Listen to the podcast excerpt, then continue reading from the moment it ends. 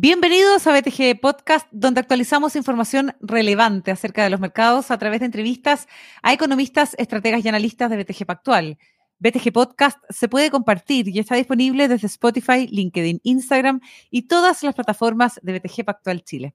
Estamos a solo siete semanas que se acabe el año y es momento de hacer un balance respecto a lo que ha pasado en los últimos meses y empezar a mirar cómo se viene el cierre ¿no? del 2023 para proyectar lo que tendremos hacia adelante. Y para eso estamos hoy día con Mauricio Cañas, el director de estrategia de BTG Pactual Wealth Management. ¿Cómo está Mauricio? Bienvenido a nuestro podcast.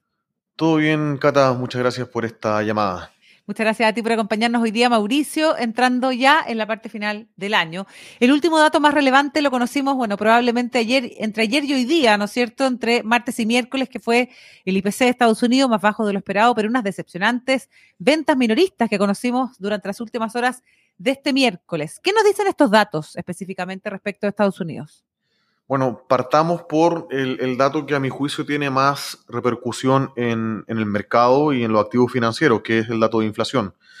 Eh, primero decir que eh, este muestra un número menor a lo que estaba esperando el mercado, pero no solo eso, también eh, en, el mes muestra una variación prácticamente nula, son 0,04% de incremento en, en, octubre, y cuando uno, uno revisa las subpartidas, Obviamente la caída en el precio del petróleo y en el margen de refinado eh, ayuda a, tener una inflación bastante moderada.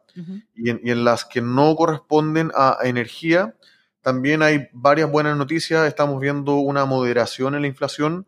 Todavía falta para acercarse al, target del Banco Central Americano, pero, pero básicamente si sacamos eh, el componente de arriendos de viviendas, y el arriendo equivalente de propietarios.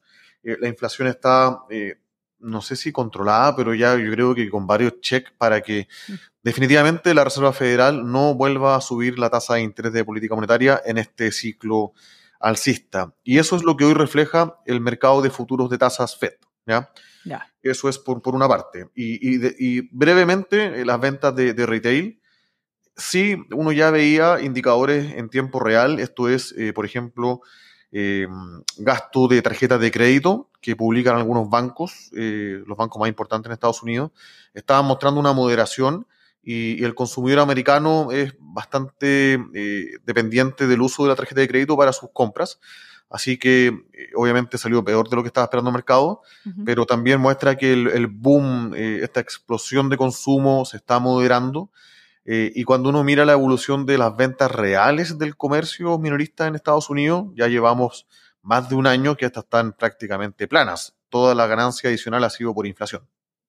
Perfecto. Mauricio Cañas, con este escenario, con este contexto que nos das respecto a la economía norteamericana, la próxima reunión de política monetaria es en diciembre, luego viene enero. Eh, para diciembre ya está, ¿crees tú, eh, más descontada o baja la probabilidad de más alzas? ¿Cuándo serían entonces las bajas?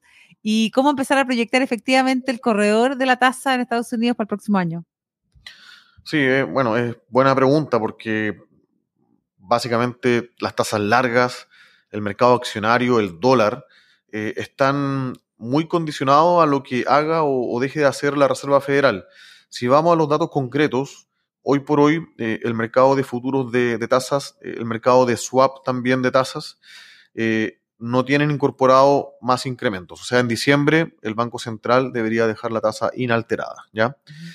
Cuando uno se va al año 2024, lo que tiene descontado hoy el mercado de futuro es que tendríamos un primer recorte de tasas de 25 puntos base en la reunión de mayo, ¿ya? Y antes del dato de inflación, esto estaba implícito para el mes de junio, totalizando para todo el año 2024 cuatro recortes en total. Yo creo. Mirando eh, las perspectivas económicas para Estados Unidos, digamos, una economía creciendo en el rango de 1 a 1,25%. Eh, esto es no recesivo, pero tampoco sobre su potencial. Eh, esperar cuatro recortes de tasa es razonable. Esperar que éstas se materialicen desde mayo me parece algo optimista. Creo que incluso junio también podría ser aventurado eh, probablemente con la información que tenemos arriba de la mesa, no tendremos más aumento de tasa de política monetaria y eventualmente el primer recorte podría venir de la mano de la reunión de julio del próximo año. Perfecto, perfecto. Mauricio Cañas, mirando ahora lo mismo, pero en nuestro país. Chile también tiene su próxima reunión de política monetaria en diciembre. Eh, nosotros ya empezamos con las bajas, pero han habido algunas sorpresas, sobre todo en la última eh, reunión de política monetaria, donde el Banco Central recortó la tasa eh, menos de lo esperado, 50 puntos base. Em, Rosana Costa ha dicho que esto no modifica su trayectoria, por lo menos la que ella había establecido en declaraciones durante el mes de septiembre, pero ¿qué dicen las minutas al respecto? Sí, a ver, eh, las minutas están muy interesantes. Esto no es algo tan ni académico ni, ni, de que uno tenga intereses intelectuales bien extraños. Lo digo porque el, debate y, la disyuntiva que tiene el Banco Central en las últimas reuniones se ha ido modificando desde solamente la tasa de política monetaria eh, y, la ayuda extraordinaria a ver cómo se comporta eh, nuestra moneda, el tipo de cambio. ¿ya?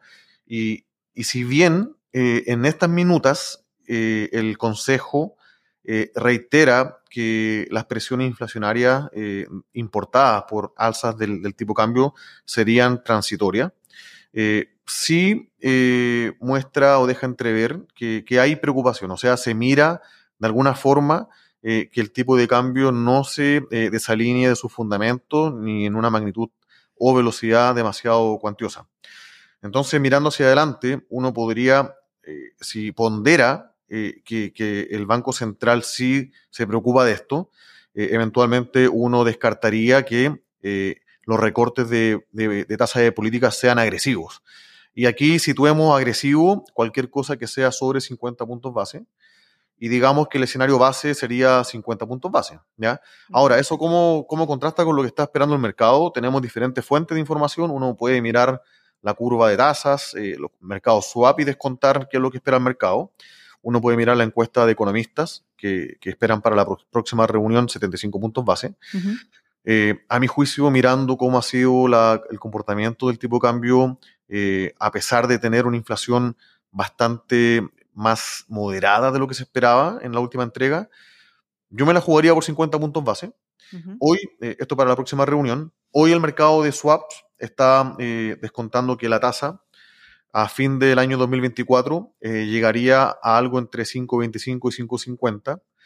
Si nosotros creemos que el Banco Central tiene la capacidad de alguna forma de, intervenir en el mercado o, influir en el mercado para que la inflación eh, a cierre 2024 esté en torno a 3, 3,5%, estaríamos hablando de una TPM real, esto es la TPM que uno puede observar, menos la inflación, en torno a 2%.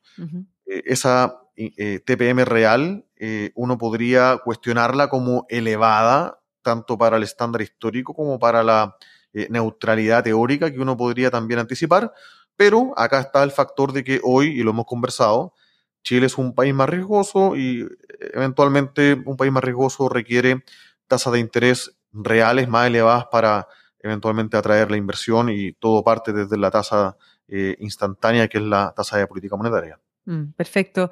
Ahora, Mauricio Caña, Mauricio es director de estrategia de BTG Pactual Wealth Management. Em, hablemos del escenario que se proyecta para el 2024, eh, considerando, por ejemplo, lo que se publicó en el informe de estabilidad financiera y en el informe de percepción de negocios del Banco Central hace algunos días, donde se advierte, como tú decías, bueno, altos riesgos, ¿no es cierto? Y sobre todo algunas preocupaciones para sectores específicos. ¿Cuándo debiese llegar la recuperación? ¿Qué esperar para el próximo año, Mauricio?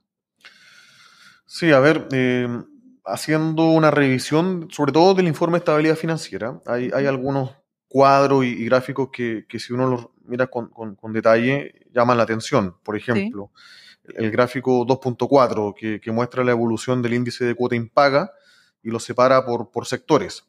Eh, ¿Qué cosa es llamativa? Eh, el sector de comercio hoy eh, muestra un porcentaje de, de cuota impaga en relación al total de colocaciones incluso mayor al sector construcción. El sector construcción es el que uno podría denominar como el niño símbolo del estancamiento de Chile y, afectado por la tasa de interés elevada. Pero, pero a pesar de todo lo que uno va viendo en la prensa, que van cayendo algunas constructoras o están en proceso de reorganización judicial, Hoy el sector comercio es el que está eh, en peor posición mirando solamente este indicador. ¿ya? Estamos mirando estos días cómo eh, sale el reporte de las empresas del sector retail eh, y obviamente la información que tenemos arriba de la mesa es que esta sigue siendo bastante débil. Las ventas también del comercio no, no repuntan, de hecho siguen en una evolución bastante negativa. Y, y, ese es un sector que debería seguir sufriendo, digamos, un par de trimestres más. ¿ya? Creo que el sector construcción eh, se ha ido de alguna forma limpiando, eh, consolidando. Eh, este, este tipo de industria tiende, a pesar de que es muy atomizada, en, la parte más de ingeniería y de obras civiles, tiende a, prevalecer, no, no, quiero decir oligopolio, pero, mm. pero finalmente los que tienen espaldas más, más, más anchas sobreviven y, y esa disciplina de mercado lleva a que puedan eh, negociar con los, eh, las licitaciones o con los mandantes mejores márgenes, ¿ya? Así que yo creo que ya de cara al próximo, al próximo año, 2024, y de la mano de una necesidad del gobierno de, de poner un poco más eh, el pie en el acelerador en las obras públicas, el sector construcción en general, pero sobre todo la parte más de ingeniería y obras civiles debería tener algo de recuperación, ¿ya? Perfecto eso yo diría principal, porque el resto eh, hay, es bastante heterogéneo y, obviamente hay señales bastante negativas en el sector de salud, y SAPRE, como consecuencia también las clínicas, que mm. todavía no vemos un punto de inflexión y ya en la segunda parte del próximo año, eventualmente comercio y retail también deberían tener algo más de recuperación. Perfecto. Ahora, noticias en desarrollo, Mauricio Cañas, el plebiscito, la discusión del presupuesto, particularmente en el caso de lo primero que te mencionaba, ¿importa el resultado para el mercado? Mira, yo creo que sí importa, eh, independiente de que si uno toma el, agregado de las encuestas que, se, orientan al resultado rechazo, o, no sé cómo se llama en este momento, no apruebo. En contra, en contra, o a favor.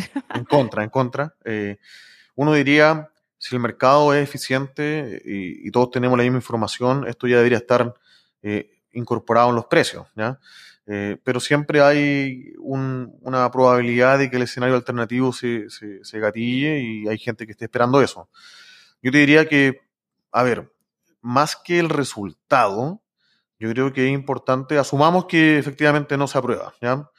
Eh, yo creo que lo, lo, más relevante es cómo se, se, empieza a conducir la discusión política de qué va a pasar con, con esta agenda constitucional, si definitivamente queda guardada ahí en un, no sé, en, un archivador y, y, nos preocupamos de ver cuáles son las necesidades concretas de corto plazo de la, de la ciudadanía, si eso se aborda de una forma que sea constructiva, eh, si, se, si, no se aprueba y efectivamente hay un poco más de disposición al diálogo y preocuparse por los temas de crecimiento y también de delincuencia, creo que el potencial para la economía chilena y los activos financieros es positivo, ¿ya? Mm.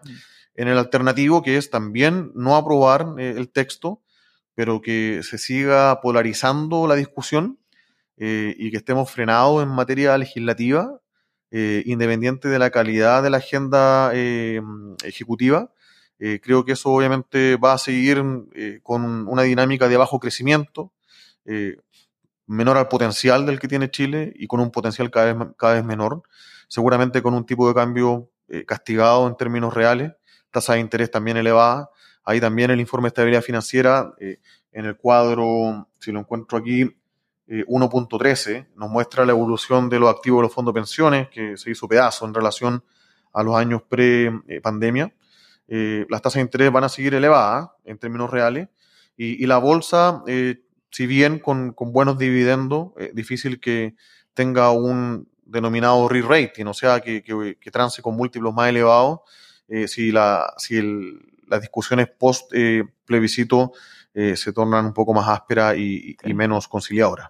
Pero sí importa, yo creo que sí importa. Perfecto. Ahora, donde las conversaciones se han dado bastante más conciliadoras que lo que uno esperaba, o por lo menos de lo que hemos estado acostumbrados, es entre China y Estados Unidos. Sé que me cambio radicalmente de tema, pero me sirve el link, eh, Mauricio, precisamente a propósito de este encuentro entre Xi Jinping y eh, Joe Biden, en medio de dos conflictos eh, bélicos ya y, geopolíticos súper complicados y que han mantenido en vilo, ¿no es cierto?, a todo el mundo durante el último tiempo. Es el caso de eh, Israel con Hamas particularmente y también eh, Rusia con Ucrania. este encuentro en particular, ¿cómo lo lee el mercado? ¿Qué interpretación haces tú, Mauricio? A ver, el, mercado se ha formado alta expectativa, yo diría, en la última, los últimos días. y aquí, para ser bien bien transparente, en mi opinión, yo creo que la necesidad tiene cara de hereje. Eh, por un lado, China eh, tiene problemas internos con su economía, con el mercado inmobiliario, eh, y destrabar quizás algunas fricciones que tiene en relación al comercio internacional, al bloqueo de importaciones de, temas relevantes tecnológicos como son los microcomponentes. creo que tratar de avanzar en esa agenda a China le hace bien. Y, por otro lado, al presidente Biden, que, hoy está con una aprobación neta bastante baja. De hecho, si uno estuve revisando los últimos siete u ocho presidentes, eh, a esta altura de su mandato, eh, Biden tiene la, menor aprobación neta de todos ellos. Eh, parecido a lo que tenía Reagan en los 80, pero Reagan venía de, saliendo de una recesión espantosa, eh, casi toda la década de los 70 sin crecimiento, eh, alto desempleo, alta inflación y obviamente lo evaluaron también por eso. Eh, entonces, acá Biden necesita sumar aprobación para tener mejores perspectivas de cara a una reelección que hoy tanto las encuestas como la casa de apuestas los dan como perdedor si es que el, binomio que va a las elecciones es Trump y Biden. Entonces se necesitan en este momento y adicionalmente, eh, los problemas que tiene también eh, Biden eh, internos vienen por la deuda fiscal está creciendo con fuerza, no hay planes para poder recortar el déficit, el, presupuesto, la partida de defensa se está incrementando, Estados Unidos ha ayudado a Ucrania, ha ayudado a Europa históricamente que no gastaba en defensa después de la Segunda Guerra Mundial. Eh, y ahora también está ayudando a Israel. Eh, no cuestiono la, la, nobleza de la, de la, causa, pero, pero obviamente también tiene un frente interno Biden que tiene que, trabajar. Entonces acá eh, las expectativas que tiene el mercado me parecen relativamente racionales, que se alcancen o no. eso, bueno, sabremos hoy, estamos grabando miércoles en la tarde, sabremos efectivamente después de, de, un comunicado que va a hacer y, y, conferencia de prensa del presidente Biden, pero, pero China al menos es pragmático eh, y no me extrañaría que, tengamos quizá algunas noticias, algunas luces respecto a acuerdos de cómo avanzar en la, en, la eh, expansión de la inteligencia artificial, quizás revisar algunas aranceles para suavizarlo eh, y el tema de, posibilidad de, volver a, importar directa o indirectamente chips de última generación, lo encuentro un poquito más complejo. Perfecto. Muy bien, muy interesante. Súper buena conversación, como siempre, con Mauricio Cañas, director de estrategia de BTG Pactual Wealth Management. Que te vaya muy bien, Mauricio, estamos en contacto. Gracias a ti. BTG Podcast se puede compartir y está disponible desde Spotify, LinkedIn, Instagram y todas las plataformas de BTG Pactual Chile. Hasta pronto.